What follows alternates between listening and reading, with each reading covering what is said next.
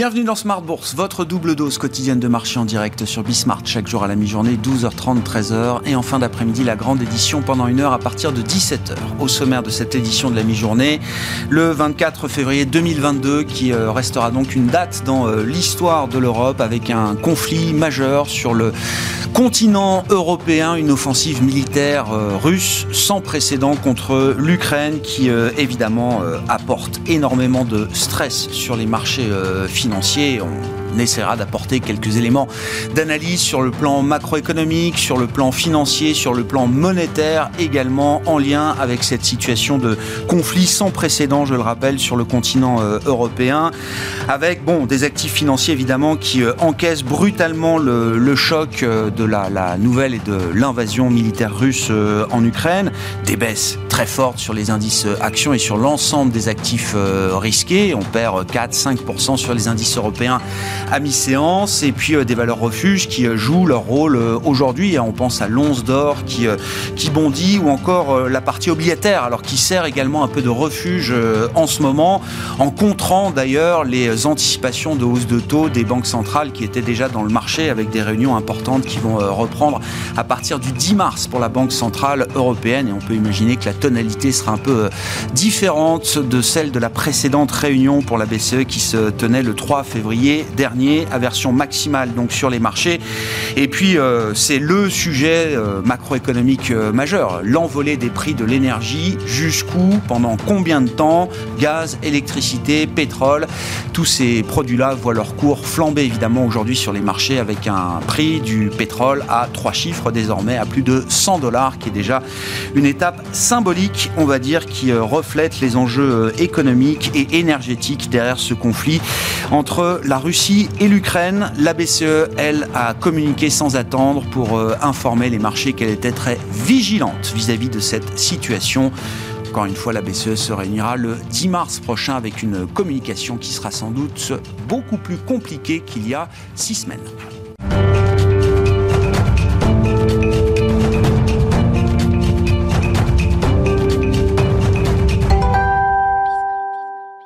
Et donc, les infos clés d'une séance de stress majeure sur les marchés financiers, c'est avec Alix Nguyen. Les bourses européennes dont le CAC dégringole, vive défiance à l'égard des actifs à risque, l'or et le pétrole flambent, les rendements obligataires diminuent sous l'effet de l'annonce dans la nuit par Vladimir Poutine du lancement d'opérations militaires en Ukraine. Pour rappel, à 4 heures ce matin, l'armée russe est entrée en action contre l'Ukraine sur plusieurs fronts simultanés dans le cadre de ce que les autorités ukrainiennes qualifient d'invasion massive. De nombreuses explosions ont été entendues à travers le pays euh, par des journalistes et des responsables gouvernementaux dans au moins quatre villes ukrainiennes. Le pays a fermé son espace aérien et décrété la loi martiale sur tout le territoire.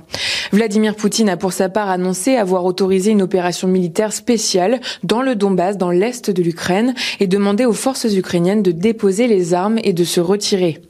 On relève par ailleurs qu'à Moscou, le MOEX plongeait de plus de 45% ce matin, du jamais vu dans l'histoire de la place russe, et puis le rouble est tombé à un plus bas historique. Quatre composantes du CAC se sont immédiatement inscrites en baisse à l'ouverture. Il s'agit de Renault, ST Microelectronics, Société Générale et BNP Paribas. Euh, Renault n'est autre que l'entreprise la plus exposée à la Russie. Il s'agit plus précisément de son deuxième marché euh, via le constructeur automobile Avtovaz qu'il contrôle via une coentreprise. Les banques sont elles aussi particulièrement sensibles à toute forme de dégradation des relations avec Moscou. Si depuis euh, l'annexion de la Crimée, celles-ci ont fortement réduit leur exposition au pays et si de nombreuses clauses figurent désormais dans les contrats qui lient les deux pays, les banques vont se trouver contraintes d'appliquer les nouvelles mesures internationales contre la Russie. Société Générale chute, BNP Paribas et Crédit Agricole aussi. Autres grandes industrielles affectées, Alstom qui détient 20% du groupe ferroviaire local TMH International, dégringole, Saint-Gobain et Schneider Electric suivent le mouvement. Dans ce contexte, la plus forte hausse du CAC revient au groupe d'électronique de défense Thales. Les cours du brut bondissent, celui du Brent dépassant les 100 dollars le baril pour la première fois depuis 2014 après l'attaque de Moscou contre l'Ukraine. Pour rappel, la Russie, le deuxième plus grand producteur mondial de pétrole, a pour principal client l'Europe, l'Europe qui dépend de Moscou à hauteur de 35% pour le gaz naturel. Tendance, mon ami, chaque jour à 12h30 et 17h avec Alix Nguyen dans Smart Bourse sur Bismart.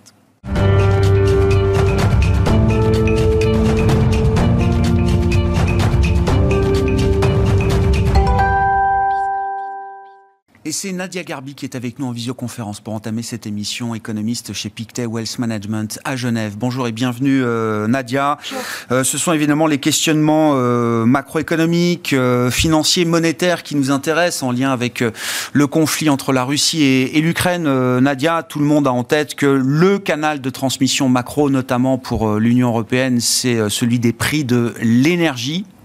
Quelles sont les, questions et les éléments de réflexion que vous pouvez partager avec nous sur le plan économique en lien avec cette question des, prix de l'énergie qui nous amènera évidemment à évoquer euh, euh, la politique monétaire en, en zone euro avec une réunion de la Banque Centrale Européenne prévue le 10 mars prochain, euh, Nadia oui, alors c'est vrai que le canal de transmission majeur euh, reste le prix euh, de, l'énergie. Comme vous le mentionniez euh, au début, l'Europe est très dépendante du gaz russe. C'est 47% des importations qui proviennent de, la Russie. On a très peu d'alternatives, du moins à court terme, et on est aussi dépendant du pétrole.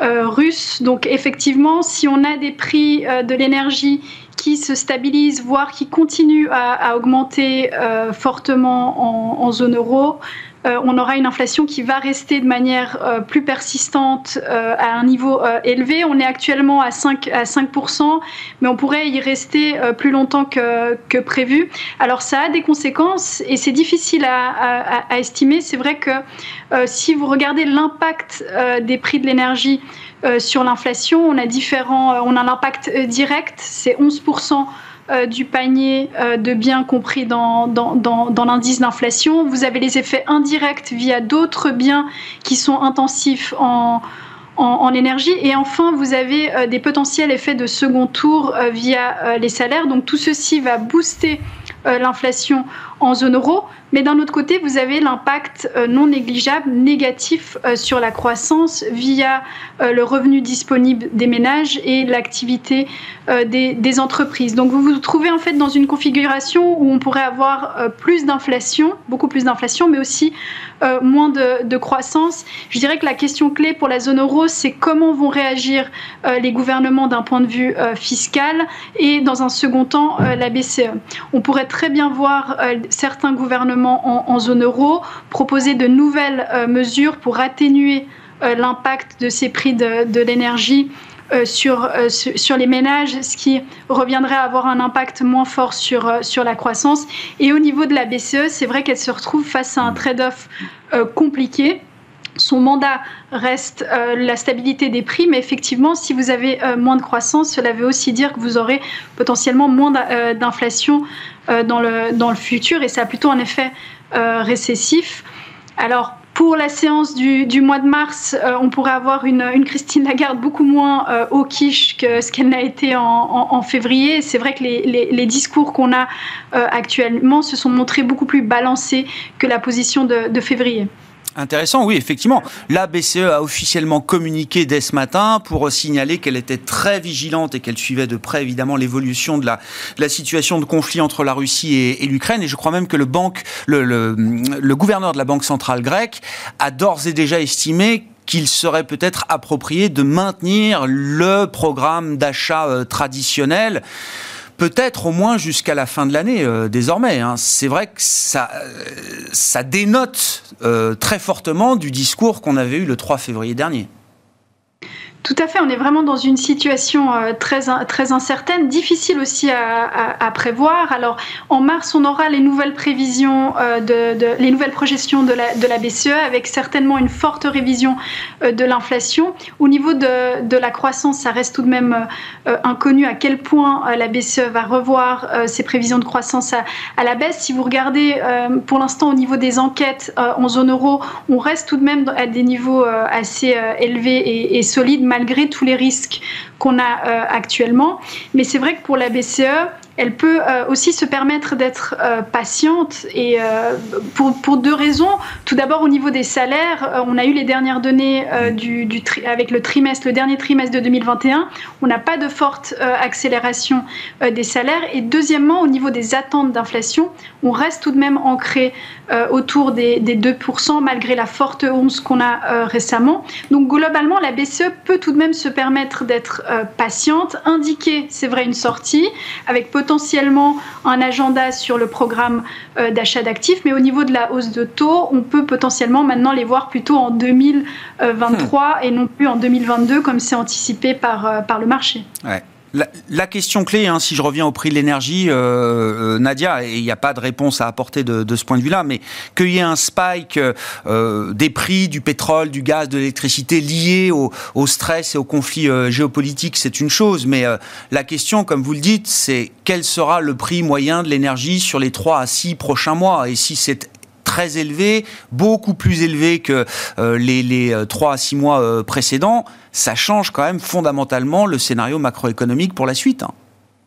Tout à fait, vous signalez vraiment le point clé. Est-ce qu'on est face à un spike et puis ensuite on va effectivement voir des prix de l'énergie qui se normalisent ou au contraire on va rester de manière plus persistante que, que, que, prévu à des niveaux très, très élevés? La plupart des prévisions actuelles au niveau de l'inflation tout de même sur des prix de l'énergie euh, relativement élevés jusqu'à la fin du premier trimestre, dû essentiellement aussi euh, aux températures euh, hivernales. Mais effectivement, si ça se poursuit au deuxième trimestre, on pourrait avoir vraiment cette inflation qui, qui reste durablement plus, mmh. plus élevée avec aussi la, probabilité d'effets de second tour qui augmentent via les, via les salaires.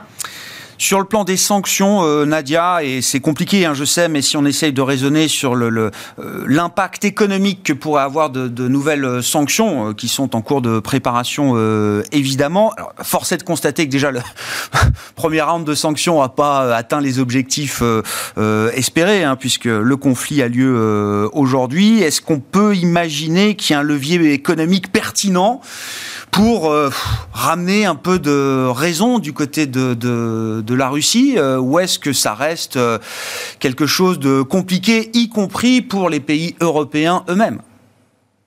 C'est compliqué, c'est compliqué pour, euh, pour, le, pour l'Europe. Il y a beaucoup d'intérêts euh, qui sont très divers par, euh, par pays. On l'a vu que la plupart des sanctions prises jusqu'à présent par les Européens consistent en un élargissement, voire une prolongation de mesures qui avaient déjà été prises lors de l'annexion de, la Crimée. Donc on voit vraiment les Européens qui sont un peu empruntés sur le niveau euh, de, sanctions possibles. On est très dépendant euh, de l'énergie euh, en provenance de, de, la Russie. Je dirais que ce qui a été symbolique, c'est peut-être ce qu'a fait le gouvernement allemand en gelant la certification du Nord Stream 2. Euh, c'est un symbole, alors on le gèle, hein, on ne l'annule pas totalement, mais tout de même ça montre euh, une certaine détermination de la part des, Européens. Maintenant, il ne faut pas l'oublier, c'est vrai qu'on a tendance à regarder la dépendance russe, euh, pardon, la dépendance européenne vis-à-vis -vis du gaz russe, mais il ne faut pas l'oublier que les Russes sont aussi très dépendants des revenus euh, européen. Au niveau du commerce euh, direct, les exportations euh, de l'Europe vers la Russie, c'est très limité. Hein, c'est 3% du, des exportations totales, c'est moins de 1% du PIB. Donc de ce côté-là, les Européens ont aussi très peu de levier, même s'ils interdisent l'exportation de certains biens, ça reste tout de même très très très limité. Donc je dirais que les Européens vont encore essayer d'élargir un peu euh, les sanctions déjà prises jusqu'à présent, mais ça reste tout de même euh, assez compliqué de, leur côté.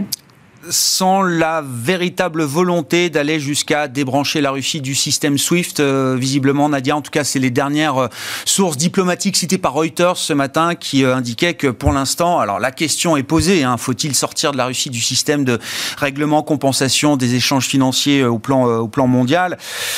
Visiblement, cette décision est, pas encore euh, prise, ça c'est sûr, et euh, sera peut-être même jamais prise de ce point de vue-là. Tout à fait, c'est compliqué. C'est plutôt euh, une mesure qui est poussée par, euh, par, par, les Américains. On a un seul précédent, c'est l'Iran qui, a été exclu du système. Après, il faut voir à quel point aussi les Russes se sont préparés à, l'annulation enfin, de, SWIFT. On sait qu'il y a des alternatives. Donc, et peut-être que les Russes se sont déjà préparés. Donc, effectivement, ça paraît pour le moment peu probable. À court terme, euh, cela serait effectivement une, une, disruption, une. Maintenant, euh, à voir si euh, les, les, pays, les Américains et les Européens vont franchir le pas, ce qui paraît peu probable, en tout cas, d'après les dernières nouvelles. Merci beaucoup Nadia. Merci pour votre éclairage sur cette situation particulière. Effectivement, Nadia Garbi qui est avec nous en visioconférence depuis Genève, économiste chez Pictet Wealth Management.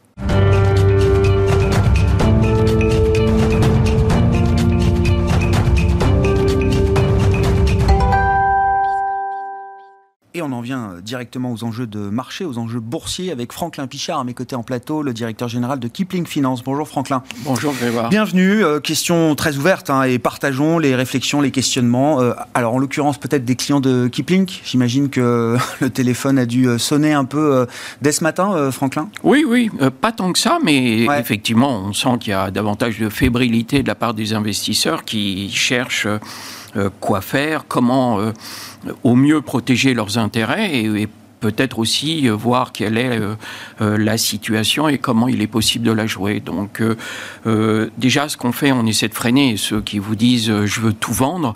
L'expérience montre que c'est pas la meilleure décision à prendre. On a vu à travers la discussion que vous venez d'avoir, on a beaucoup de questions, beaucoup d'interrogations, on n'a que très peu de réponses. et donc effectivement, pour le volet de réponse qui s'avérerait négatif, dans ce cas-là, bah, il faut avoir du cash.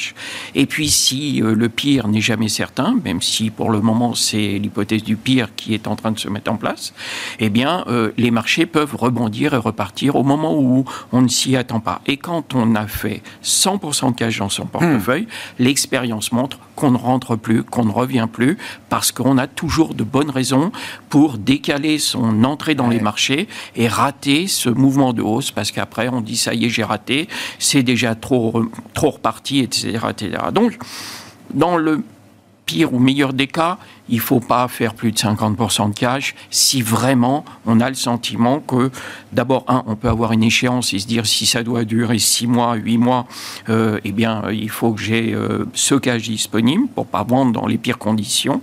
Si on n'a pas besoin de ce cash, eh bien, la part de liquidité peut être nettement inférieure et on fait le dos rond parce que euh, on en oublie même si vous l'avez évoqué à l'instant, vous avez évoqué euh, l'impact du pétrole sur euh, la croissance, un ralentissement de la croissance, les résultats des entreprises qui viennent d'être publiés encore hier, encore ce matin, qui sont d'excellentes factures. Ça devait être le sujet. Hein. Ça aurait pu, ça, aurait pu être, le sujet. Ah je vous le dis, ça devait voilà. Être le sujet. Et, et donc, euh, bah, on, je pense que les analystes vont revoir leur copie. C'est un petit peu tôt, mais si on a un pétrole à 120 ou 150 dollars, la donne est un petit peu différente de celle d'aujourd'hui où il est à 102, 104.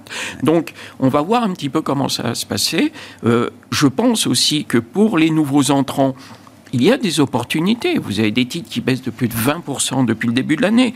Euh, Fnac Darty qui a sorti des résultats extraordinaires, qui perd 11% aujourd'hui et qui perd 20% depuis le début de l'année, vaut autour de 45 euros et il y a des objectifs à 65 euros par les analyses. Pareil, avant peut-être révision. Mais même s'il y a révision, on va parvenir à des objectifs à 45. Dans un autre domaine, autre secteur, on a eu des corrections très importantes sur téléperformance avec les analystes qui continuent d'avoir pour objectif autour de 450 euros pour, euh, comme sur, sur téléperformance, autour de 310 euros, on ne prend pas un risque majeur en mettant un doigt dedans. Donc, je pense que sur des événements et des séances comme ça qui baissent de 5%, c'est le moment pour initier des positions, pour commencer à accompagner soit de la hausse, soit de la baisse en complétant ces lignes.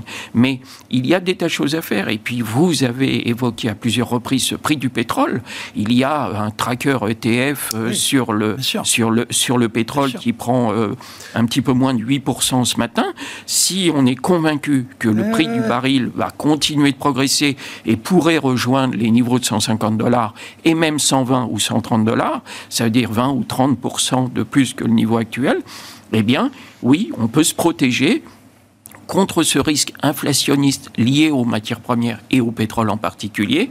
Et ça, on peut le jouer à travers des ETF sur le gaz ou sur le pétrole. Et ça, ça cote au quotidien. Il prend 31% depuis le début de l'année, un peu moins de 8 aujourd'hui, mais il va pour continuer sa, sa hausse. Et c'est un moyen de garder des positions d'être sur ce qui peut faire baisser ses positions, être sur des leviers qui, eux, vont jouer la hausse du marché, c'est-à-dire le pétrole, matières premières et autres.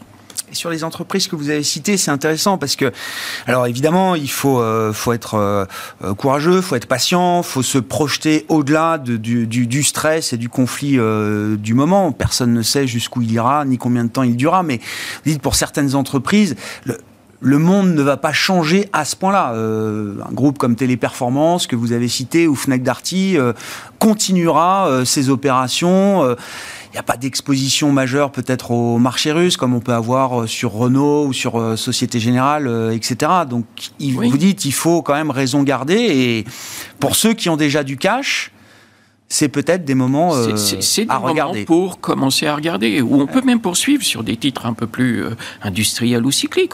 vous évoquiez, ou ça a été évoqué, Schneider. Schneider est quand même en baisse de 23% hmm. depuis le début de l'année.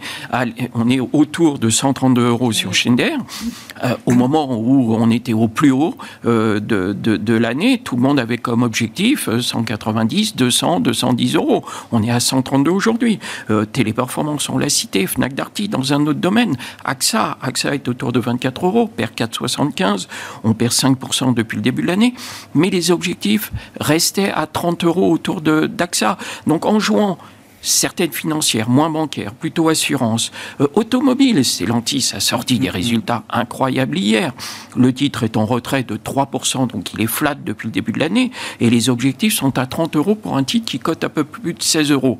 Donc on a un potentiel d'appréciation dans ces trous d'air de marché qui peuvent, à travers un petit peu de cyclique, un peu d'industrie, un petit peu de financière, un petit peu de matières premières, de composer un portefeuille qui protège un petit peu mieux et qui traverse un peu mieux cette, cette crise qui, euh, financière et liée à la géopolitique qui, elle, ne fait que commencer. Hmm.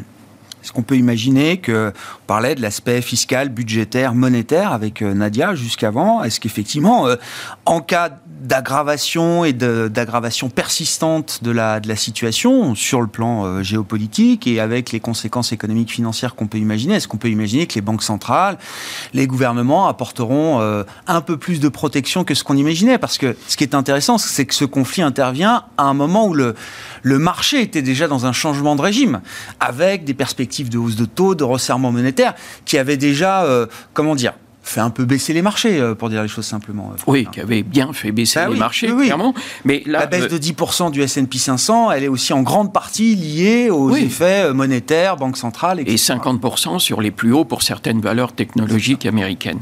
Non, là, clairement, il y a 8 ou 10 jours, tout le monde vous disait, la Fed, qui se réunit le 14 mars, montrera-t-elle de 50, voire plus, et en tout cas 100 points d'ici l'été je ne vois plus personne ce matin qui évoque cette possibilité. On évoque soit 25 points de base, soit peut-être même un report d'un mois de la situation.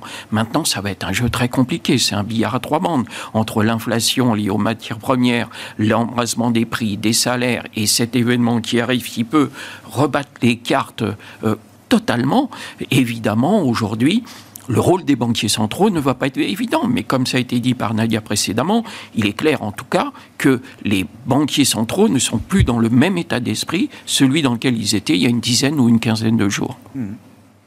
Est-ce que, euh, au regard quand même de la, de la la vitesse euh, du mouvement de la Russie sur euh, l'Ukraine, euh, pour dire les choses. Encore une fois, hier, les discussions qu'on avait ici en plateau, ou enfin dans, l'écosystème financier, c'était de savoir est-ce que ça s'arrête aux régions séparatistes pro-russes, est-ce que c'est l'ensemble du Donbass, mais personne voulait basculer dans le scénario qui est en train de se réaliser aujourd'hui est-ce qu'il y a déjà l'idée qu'il y aura des conséquences de moyen long terme? Est-ce que c'est le monde qui change, l'histoire qui s'accélère, etc. Euh, la Chine ne désavoue pas la Russie, évidemment, dans cette intervention, donc tout le monde a en tête Taïwan. Enfin voilà. Est-ce que c'est déjà des, des, euh, des, oui, des interrogations et des réflexions que les investisseurs euh, ont pour comprendre peut-être comment le monde sera changé ou pas par ce qui se passe aujourd'hui? Pour le moment, je pense que euh, tout le monde est abasourdi par la décision de Vladimir Poutine et euh, peu étaient euh, ceux qui réellement pensaient sérieusement qu'il allait avoir une attaque croisée. C'est-à-dire qu'on les écoutait pas beaucoup. En tout cas, on voulait pas les entendre. On voulait pas les entendre. Il y en avait forcément. Hein, on va les entendre beaucoup plus désormais. Mais et même aujourd'hui, ceux qui, se, qui ne veulent pas accepter ce à quoi on assiste aujourd'hui disent oui, mais en fait, ils s'attaquent aux bases militaires pour verrouiller le Donbass et et ensuite, où est la vérité? On n'en sait rien, c'est beaucoup trop tôt pour le dire aujourd'hui et personne n'est dans la tête de Vladimir Poutine, qui est le seul à prendre les décisions, il ne faut pas l'oublier. Donc euh, on, va voir comment ça va évoluer, c'est beaucoup beaucoup trop tôt et c'est vrai qu'on est obligé d'avoir une politique très très mitigée, très prudente actuellement dans notre conduite des affaires financières. Sur l'idée des sanctions, je ne sais pas, même question qu'à Nadia. Est-ce qu'il y a, euh, un levier économique qui peut, euh, comment dire, euh, calmer la, situation, ou est-ce qu'on est dans complètement autre chose avec un levier économique qui n'a pas d'impact sur les décisions de Vladimir Poutine, comme vous dites Alors visiblement, euh, les décisions économiques n'ont que très peu d'impact euh, sur euh, le mode de fonctionnement et la réflexion de Vladimir Poutine.